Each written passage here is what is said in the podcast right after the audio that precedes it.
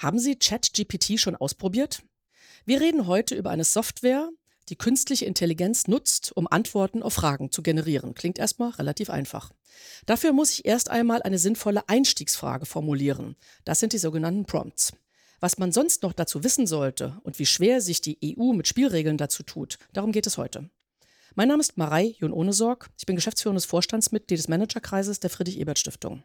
Begrüße Sie herzlich zu Folge 62 unseres Wirtschaftspodcasts, heute zum Thema KI und Chat-GPT. Freue mich sehr, dass wir dazu Professor Dr. Doris Wessels zu Gast haben. Sie ist Wirtschaftsinformatikerin und lehrt an der Fachhochschule Kiel. Sie hat, das ist etwas Besonderes, das virtuelle KI-Kompetenzzentrum Schreiben, Lehren, Lernen mit KI letztes Jahr gegründet. Und sie war auch bei uns im Managerkreis zu Gast in unserer Reihe Ladies First, exklusiv für Frauen. Wir freuen uns sehr, dass wir heute mit ihr als ausgewiesener KI-Expertin das Gespräch fortsetzen dürfen. Herzlich willkommen an Doris Wessels. Dankeschön für die Einladung, Frau John Unesock. Starten wir mit ChatGPT, Frau Wessels, bevor wir auf KI allgemein und den europäischen Rahmen kommen. Sie haben an anderer Stelle sinngemäß gesagt, das ist Statistik, keine Intelligenz. Was haben Sie damit gemeint und wie genau funktioniert ChatGPT? Ob ich diese Aussage genauso getroffen habe, weiß okay. ich gar nicht. Ich habe aber sicherlich betont, dass rund um den Begriff der künstlichen Intelligenz Verwirrung herrscht. Es liegt einfach darin begründet, dass wir keine allgemein akzeptierte oder auch weltweit standardisierte Definition des Begriffes künstliche Intelligenz haben. Und deshalb polarisiert dieser Begriff auch und es wird dann häufig gesagt, ja, das ist gar keine künstliche Intelligenz, das ist vielleicht eine maschinelle Intelligenz und bei dem Begriff der Intelligenz, also auch der polarisiert wieder und letztlich verbirgt sich dahinter ein sehr ausgefeiltes statistisches Modell. Das sind eigentlich diese KI-Sprachmodelle Stelle. Jetzt habe ich schon wieder KI verwendet als Abkürzung für künstliche Intelligenz. Es hat sich einfach so eingebürgert. Aber zumindest so in der Anfangszeit wurde noch sehr kontrovers diskutiert, ob man überhaupt in diesem Zusammenhang von einer Intelligenz sprechen dürfe. Es sei doch nur pure Statistik. Aber inzwischen hat es sich so eingebürgert und wir verwenden diesen Begriff und ich hadere damit auch nicht. Aber man sollte es vielleicht noch ab und an mal betonen und man sollte es auch gerne erklären und zeigen, wie dieser Mechanismus funktioniert, der sich hinter diesen generativen Sprachmodellen verbirgt. Erklären Sie uns kurz, wie dieser Mechanismus funktioniert, bitte. Das ist ein, eine Software, auch das muss man manchmal betonen, weil diese Diskussion ja häufig geführt wird rund um diesen Begriff einer künstlichen Intelligenz, so als sei es etwas, was ein Bewusstsein hat, was wirklich inhaltlich auch versteht, was es dort tut. Es wirkt in dem Dialog mit uns Menschen, ein ChatGPT ja wirklich, als würde auf der anderen Seite eine menschenähnliche Gestalt sitzen oder zumindest ein Wesen, was so ähnlich tickt wie unser menschliches Gehirn. Das ist aber nicht so. Und solche Softwarelösungen sind in dem Fall bei ChatGPT trainiert darauf, die nächste Wortsilbe vorherzusagen. Aufgrund sehr, sehr vieler Trainingsdaten, die eingelesen wurden, also Millionen von Texte sind dort verarbeitet worden. Und diese Software hat Strukturen und Muster erkannt in unseren menschlichen Texten, die sie benutzt, um das zu imitieren, was wir machen, wenn wir schreiben oder wenn wir sprechen. Und das gelingt ihr in einer wirklich beeindruckenden Form. Das heißt, es ist dieser Software gelungen, ja, uns so gut und so tiefgründig zu analysieren, dass sie uns in hervorragender Weise nachahmen kann. Ohne inhaltlich ja. zu verstehen, was diese Aussagen eigentlich vermitteln wollen. Ja. Es gibt ja seit der, seit man die Software nutzen kann letztes Jahr, ein exponentielles Wachstum, was die Zahl der Nutzerinnen und Nutzer angeht. Kann man etwas Allgemeingültiges sagen, in welchen Bereichen oder Branchen die KI aktuell eingesetzt wird, oder müsste man eher sagen, wo nicht? Das finde ich sehr gut, Frau Jon sorgt, dass Sie das in dem Nachsatz betont haben. Es fällt wahrscheinlich derzeit einfacher hm. zu erörtern, wo sie nicht eingesetzt wird, denn man spricht in dem Zusammenhang jetzt auch von General Purpose AI, also eine, mhm. ein Tausendsasser, wenn man so will, den man in ganz, ganz unterschiedlichen Einsatzgebieten, Anwendungsbereichen einsetzen kann. Und man muss, und das merkt man auch, wenn man damit arbeitet, man bekommt eigentlich sofort eine Idee, wo man das auch in seinem persönlichen Arbeitsbereich einsetzen kann. Und wenn man sich dann noch diese exponentielle Entwicklungsgeschwindigkeit, also nicht nur was die Teilnehmerzahlen angeht, sondern auch die Leistungsstärke anschaut, dann durchdringt es eigentlich nahezu alle Bereiche im privaten wie im beruflichen Leben. Mhm. Lassen Sie uns zwei, drei Beispiele genauer anschauen. Sie forschen und lehren an einer Hochschule. Erstes Beispiel, Prüfungsaufgaben sind teilweise sicher hinfällig in der bisherigen Form. Inwieweit verändert ChatGPT die Hochschulen? Die Hochschulen werden, auch die Schulen betrifft es ja in gleicher Art und Weise, wir werden dort vor neue Herausforderungen gestellt. Das heißt, wir werden dazu gezwungen, uns selbstkritisch zu reflektieren. Auch das, was wir in der Vergangenheit gemacht haben, war ja schon didaktisch durchaus an manchen Stellen ein bisschen fragwürdig, aber es war halt etablierte Praxis und Technik und wir haben das immer so gemacht. Das war wie so ein eingespieltes Spiel auf beiden Seiten der Lernenden und der Lehrenden und wir haben immer natürlich über didaktische Innovation nachgedacht. So und jetzt kommt so eine Erschütterung, die uns in unseren Strukturen auch wirklich tief gründigst berührt und sie stellt alles das in Frage, was zum Beispiel ChatGPT mit einem Klick machen kann. Das heißt, wenn ich eine Klausuraufgabe habe oder wenn ich eine Prüfungsaufgabe habe, wenn ich ein Thema für eine Hausarbeit vergebe und ich gebe das bei ChatGPT oder vergleichbaren Lösungen ein und mit einem Klick wird mir ein wunderbares Ergebnis präsentiert, dann weiß ich als Lehrende, das ist vielleicht eine Prüfungsfrage, die nicht mehr in die Zeit passt, weil ich gar nicht mehr unterscheiden kann, hat das hinter ein Mensch gemacht oder hat das eine Software gemacht. Das heißt, wir müssen ja. über die, die Aufgabenstellungen, also mhm. welche Aufgabenstellungen bieten sich noch an, welche Aufgabenstellungen sind zielführend und welche können wir eigentlich von der Agenda streichen. Mhm. Darüber müssen wir das hat aber auch einen positiven Nebeneffekt dann, ne? höre ich raus. Ja. ja, absolut. Wenn wir uns weitere Beispiele anschauen, also generell kann man ja, glaube ich, sagen, dass uns Routinetätigkeiten abgenommen werden. Das ist für, für manche Analysen interessant, für juristische Einschätzungen sicher. Mhm. Was gibt es für Beispiele, an die man vielleicht nicht so spontan denkt? Sehr gute Frage. Also immer dann, wenn wir zum Beispiel bei der Textverarbeitung oder rund um Sprache, wenn wir etwas umformulieren wollen. Also wir haben zum Beispiel mhm. irgendwie einen Text, den wollen wir in eine andere Tonalität umschreiben oder wir wollen ihn zusammenfassen, wollen uns so die, die wesentlichen Aspekte dort rausziehen. Das sind ja alles Tätigkeiten, die durchaus anspruchsvoll sind, die auch mit ChatGPT nicht so ganz unkritisch. Auch da muss man immer noch Qualitätsprüfung machen, aber sie erleichtern uns doch sehr, sehr den Alltag und sind eher so die klassischen Tätigkeiten. Was es sonst noch rund um generative KI gibt, an exotischen Tätigkeiten, da muss man eigentlich jeden Tag nur die Newsletter sich anschauen und jeden Tag gibt es neue Ankündigungen. Es ist zum Beispiel eine Geschichte, fand ich ganz interessant, wenn wir demnächst auf ein Fahrrad steigen, also die modernen Fahrräder, da wird ChatGPT auch mit uns unterwegs sein, beziehungsweise solch eine Chat-Variante. Das heißt, wir werden dann sprachgesteuert nach dem Weg fragen können, wir werden uns Tipps geben können, wo wir vielleicht vielleicht eine Pause einlegen, welche Sehenswürdigkeiten rechts und links neben der Strecke. Also wir werden mit dieser Technologie werden wir, glaube ich, immer und überall unterwegs sein. Und vielleicht reden wir demnächst auch mit unserer Waschmaschine so, also mit unseren Haushaltsgeräten. Also überall dringt oder kommt diese Technologie als so ein Add-on mit rein und ja, glaube ich, führt auch zu ganz, ganz anderen äh, Einsatzgebieten oder, oder erweitert auch die Einsatzgebiete vieler Maschinen. Hm, und wo wir es dann schön finden, dürfen wir aber noch selbst entscheiden. Ne? Sie haben gerade das Wort Qualitätsprüfung erwähnt. Da würde ich gerne nochmal nachhaken. Wie sieht es aus mit dem Wahrheitsgehalt und wie kann ich das überprüfen? Das ist eine sehr, sehr gute Frage, weil diese KI-Sprachmodelle, ich hatte ja zu Beginn schon erwähnt, eigentlich ist es pure Statistik im Hintergrund. Und das, was solche Modelle produzieren, ist aus Sicht des Modells statistisch plausibel. Jetzt bedeutet statistisch plausibel aber nicht, dass es wahr und richtig und korrekt ist. Und wir haben bei der Modellvariante GPT Nummer 4, das ist jetzt die aktuellste Modellvariante von OpenAI, haben wir so in etwa eine Faktentreue von 70 Prozent. Das bedeutet, dass aber 30 Prozent eben nicht also faktisch falsch sind, nicht korrekt. Das sieht man aber auf den ersten Blick in der Regel nicht, weil der Text, der generiert wird, ist ja so eine, ja, ein Gemisch aus den 70 Prozent Fakten im, im Schnitt und den 30 Prozenten, die einfach, einfach Blödsinn sind, einfach Quatsch sind. Und das dann zu unterscheiden, was stimmt, was stimmt nicht, das ist dann eine Aufgabe, die bei uns Menschen liegt. Und das ist ein ja, relativ intensiver, zeitaufwendiger Prozess, sich das immer anzuschauen, zu sagen, okay, stimmt, stimmt nicht. Mhm. Gehen wir eine Ebene höher und schauen uns den Regulierungsbedarf an. Also, soll man es einfach laufen lassen oder wie geht man damit um? Auf europäischer Ebene haben wir die Gesetzgebung zu Beginn verschlafen. Ich glaube, das kann man so sagen. Ja. Jetzt gibt es einen AI Act der EU, also das heißt ein Artificial Intelligence Act, also zu mhm. künstlicher Intelligenz. Bevor wir da kurz mal drauf gucken, genauer, welche Kriterien sollte eine sinnvolle Regulierung aus Ihrer Sicht erfüllen, die aber nicht gleichzeitig Innovation völlig abwirkt?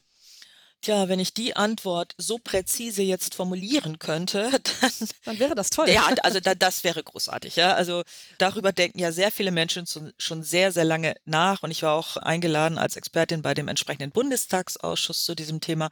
Und da wurde im Expertenkreis sehr intensiv diskutiert. Und grundsätzlich ist das Problem folgendes. Man hat, bevor ChatGPT oder diese generative KI so ins Bewusstsein kam, hat man gedacht, man kann künstliche Intelligenz quasi je nach Anwendung in Risikoklassen einteilen. Und man hat so eine drei- oder vierstufige Struktur sich vorgestellt. Und je nach Risikoklasse sollten dann bestimmte Auflagen bis hin zu einem Verbot des Einsatzes auch stattfinden. So, und jetzt kommt eine Technologie daher, die man gar nicht so einfach in eine Risikoklasse einteilen kann. Ich hatte anfangs diesen Begriff der General Purpose AI verwendet, also der Tausendsasser quasi, so dass man diese, diese Idee, die man zunächst hatte, dass man abhängig von den Einsatzgebieten sagen kann, es ist besonders gefährlich oder es ist auch sehr unkritisch, braucht man nicht gar nicht regulieren. Das passt einfach nicht mehr zu dieser, wenn man so will, Querschnittstechnologie, die, die eigentlich überall irgendwie mit reinragen kann. Und das ist so das strukturelle Problem. Und jetzt geht man eher dann in Richtung Transparenz. Man sagt, okay, mhm. die Anbieter solcher generativen Modelle, die müssen eine Selbstverpflichtung eingehen, die müssen für Transparenz sorgen und uns Anwendern dann das Gefühl vermitteln, dass wir dort entsprechende Einblicke haben und dass es keine Blackbox ist und dass der Einsatz dieser Technologie ja auch aus Risikoaspekten zu verantworten ist. Ja. Die EU hat ja jetzt tatsächlich gerade einen Vorschlag für einen eben solchen AI-Act vorgelegt. Es gab recht umgehend Kritik von Unternehmensseite. Inwieweit war das aus Ihrer Sicht erwartbar oder begründet? Also welche Argumente sollten wir da verstehen? Wenn man sich das ganze Prozedere anschaut, also im Hintergrund sind die großen Tech-Giganten Anbieter dieser mhm. Modelle. Mhm. Das sind eine Microsoft, die sich hinter OpenAI verbirgt. Das ist eine Google, die mit Google Bart, also dem Chatbot, auch die haben auch einen eigenen Chatbot, hier aktiv wird. Wir haben chinesische Anbieter. Das heißt, das ist weltweit ein Multimilliardenmarkt. Das heißt, Unternehmen, wie OpenAI, Microsoft, Google und Co. leisten hier natürlich erfolgreiche, und das ist auch verständlich, dass sie sich für ihre Produkte stark machen, betreiben natürlich Lobbyarbeit. Das bedeutet, wir haben einen Sam Altman gesehen, der ist durch die Welt getingelt, vielleicht reist er immer noch durch die Welt, trifft sich mit vielen Präsidenten, Präsidentinnen, tauscht sich dort aus und versucht, sich dort erfolgreich zu platzieren. Auf der politischen Ebene haben wir dort auch vielfältigste Einflüsse und so etwas wie eine Selbstverpflichtung der großen Anbieter, die sich dann noch quasi ihre eigenen Standards auch definieren, weil sie auch da wieder sehr Einfluss sind. Das ist eine große Herausforderung für nicht nur unser politisches System und wir haben zusätzlich auch noch die Problematik, das ist ja eine Technologie, die weltweit zum Einsatz kommt und da ist dann eine deutsche Regelung, eine europäische Regelung eigentlich unzureichend, denn wir müssten eigentlich eine weltweite Regelung hinbekommen. Mhm. Vielleicht genau da in der Richtung nochmal. Sie haben gerade also einerseits ist das noch ungelöst, Sie sagen weltweite Regelung und hatten auch gerade BART erwähnt, also mhm. das Konkurrenzprodukt von Google. Und da wurde ja von europäischer Seite eine recht drastische Entscheidung getroffen, mhm. weil die europäischen Datenschutzbehörden das erstmal gestoppt haben. Mhm. Wie bewerten Sie das? Das liegt daran, dass Google einen Sitz in der EU hat und die irländische Datenschutzbehörde hier ein Veto eingelegt hat. Ich denke trotzdem, dass der BART, also Google, noch in diesem Jahr hier in mhm, Deutschland mhm, eingesetzt werden kann. Also im Moment ist es, glaube ich, in 175 Ländern eingesetzt, aber nicht in der EU, nicht in der Schweiz. Und man wird sich aus Sicht, da denke ich von Google, diesen europäischen Markt, den wird man erschließen. Da wird man ein bisschen nach verbessern, um dann auch die Datenschutzbehörde hier zufriedenzustellen. Und dann wird auch dieses Produkt hier kommen. Also da bin ich ziemlich sicher. Und ich glaube auch, dass wir bis Ende des Jahres noch weitere Produkte sehen werden, die wir im Moment vielleicht noch gar nicht so im Visier haben. Also da wird es noch Überraschungen geben. Da kommen auch andere Chatbots zum Einsatz von anderen Anbietern weil dieser Markt einfach sehr, sehr attraktiv ist. Das, das muss man sich immer bewusst mhm. machen. Eigentlich sind wir so Teil so eines Wirtschaftskrimis oder Duells der Tech-Giganten weltweit. Und das ist wie so ein, so ein Strategiespiel. Also wer, wer zieht wann welchen Stein, wer kommt mit welcher Überraschung, wann um die Ecke, wer erschließt welche Marktpotenziale, wer kommt mit vielleicht neuen Features, neuen Kooperationen das ist aus meiner Sicht schon eine sehr, sehr spannende Zeit, die uns mhm. meiner Meinung nach bis Ende des Jahres noch viel Überraschung bescheren wird. Das kann ich mir halbwegs vorstellen. Ja, genau. Also es gibt einen attraktiven Markt, es gibt Datenschutzfragen, Risiken, es gibt ethische Fragen. Auch, auch der Ethikrat hat ja Handlungsempfehlungen mhm. dazu veröffentlicht.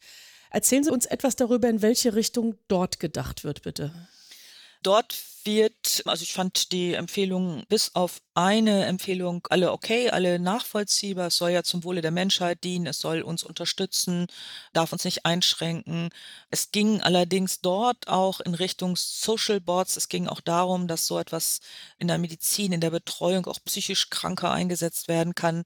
Das sind natürlich so Grenzbereiche, wo man sagt, okay, denn wir merken bei den Chatbots, wenn man in diesen Dialog tritt, dass dort so die Gefahr besteht, dass man eine Beziehung regelrecht aufbaut zu dieser KI, ah, die ja, natürlich dann auch mhm. wieder Gefahren der Abhängigkeit birgt. Ich hatte, wenn man sich sowas anguckt, es gibt jetzt so Companion Bots, sowas wie Replika, die hat, das ist eine, eine Software, da kriegt man so einen virtuellen Partner an die Seite gestellt oder, oder kann, kann eine Beziehung dazu aufbauen. Und das machen 10 Millionen Menschen äh, mit dem Ergebnis, dass dort schon virtuelle Hochzeiten stattgefunden haben. Also dass, dass das so vermenschlicht wird, dass man auf der anderen Seite gar nicht mehr, also dass man gar nicht mehr wahrnimmt, dass das eben kein Mensch ist, dass es werden sozusagen Fake-Beziehungen, werden hier gefördert die auch Abhängigkeiten natürlich schaffen. Also man entweicht oder man, man verschwindet aus der realen Welt, geht in die virtuelle Welt und lebt dann in der virtuellen Welt mit solchen Beziehungen, in Anführungsstrichen, zu einer KI. Und das sind aus meiner Sicht natürlich ethische Fragestellungen, die wir in der Form noch nicht hatten. Man kann auch, und das ist immer wieder ein Thema, so etwas wie ein Weiterleben, ein digitales Weiterleben nach dem Tod die Frage ist, wollen wir das? Wollen wir nach unserem Tod noch digital weiterleben. Technisch wäre das alles denkbar. Also man kann, man hat unser Konterfei, man hat unsere Stimme. Die Stimme kann man sehr einfach klonen. Auch das birgt ganz, ganz viele Gefahren. Wir könnten mit den Hinterbliebenen, die um uns trauern, könnten wir in einen fiktiven Dialog treten. Und ich habe dieses Thema mit Studierenden der Fachhochschule Kiel schon, ich weiß nicht, vor ein, zwei Jahren haben wir das intensiv diskutiert und analysiert. Wir haben uns mit Bestattungsunternehmern unterhalten zu diesem Thema und das ist etwas, was durchaus auch im Bestattungswesen diskutiert wird. Aber es wirft eben sehr viele Fragen auf. Zweifellos, ja. Genau, zum Abschluss wollte ich genau in diese Richtung gehen, wo Sie jetzt schon sind, in die Zukunft. Das Ende der Entwicklung, Sie haben es gerade beschrieben, rund um KI ist ja nicht absehbar. Wenn Sie sich aber trotzdem vorstellen, bin sicher, Sie haben da auch Szenarien, wie es weitergeht, was wird aus Ihrer Sicht in fünf bis zehn Jahren selbstverständlich sein? Ich muss ein bisschen lachen, weil auf diese Frage, was wird in fünf bis zehn Jahren der Fall sein, verweigere ja. ich eigentlich die Antwort, weil ah, verstehe. heute, also wenn man sich das, wenn man sich die täglichen Nachrichten anschaut, also ja, was allein was was heute Morgen so an Nachrichten da war, was so an Neuerungen angekündigt wurde, an Tools, an im politischen Bereich, dann ist das so dynamisch und das ist so schnelllebig, dass ich Ihnen noch nicht mal sagen könnte, was wird morgen der Fall sein. Also welche Neuerungen kommen morgen, welche, das sind ja nicht unbedingt dann schon real existierende, häufig sind das ja auch nur Ankündigungen für weitere Entwicklung. Aber wir haben so viel Dynamik im Markt, dass ich so diesen Zeitraum fünf bis zehn Jahre, das erscheint mir so mhm, mhm. fern angesichts der Entwicklung. Und wenn wir so eine exponentielle Entwicklung haben, das ist immer die Frage, wo, auf welchem Punkt der Kurve sind wir gerade. Aber exponentiell heißt ja, dass es, dass es extrem schnell ansteigt. Und das denke ich auch. Von daher ist so der Zeitraum in fünf bis zehn Jahren der ist für mich super schwer abschätzbar. Fakt ist, glaube ich, dass wir viel mehr in virtuellen Welten leben werden. Also es wird sich die reale Welt mit der virtuellen Welt, die wird sich viel, viel stärker vermischen und das erleben wir. Also ich habe dieses Beispiel von Replika genannt, aber auch so diese ganzen multimodalen Formen. Also im Moment reden wir, also wir sind angefangen, haben darüber gesprochen, dass man jetzt Text mit KI generieren kann. Wir werden aber auch können auch heute mit größter Leichtigkeit. Wir können Musik generieren, wir können Videos generieren, die ganzen Bildgeneratoren. Also es wird multimodaler und es wird in Summe viel, viel virtueller werden. Mhm. Das ist sehr plausibel, beschreibt aber auf der anderen Seite natürlich auch sehr schön, warum politische Gestaltung so schwierig ist, ne? weil da müsste nicht trotzdem Antworten gefunden werden. Ja, aber vielen Dank, Frau Wessels, für diesen sehr, sehr spannenden Einblick in die Möglichkeiten, Grenzen von ChatGPT, von KI, von virtuellen Welten am Schluss auch. Wir werden das Thema KI auch aus Unternehmensperspektive in jedem Fall auch wieder aufgreifen und laden Sie dann eben wieder ein zur nächsten Ausgabe unseres Wirtschaftspodcasts Managerkreis Impulse. Hören Sie gern wieder bei uns hinein. Bis dahin, tschüss und alles Gute. Dankeschön, Frau Jon Unisorg, und dann hoffentlich bis bald.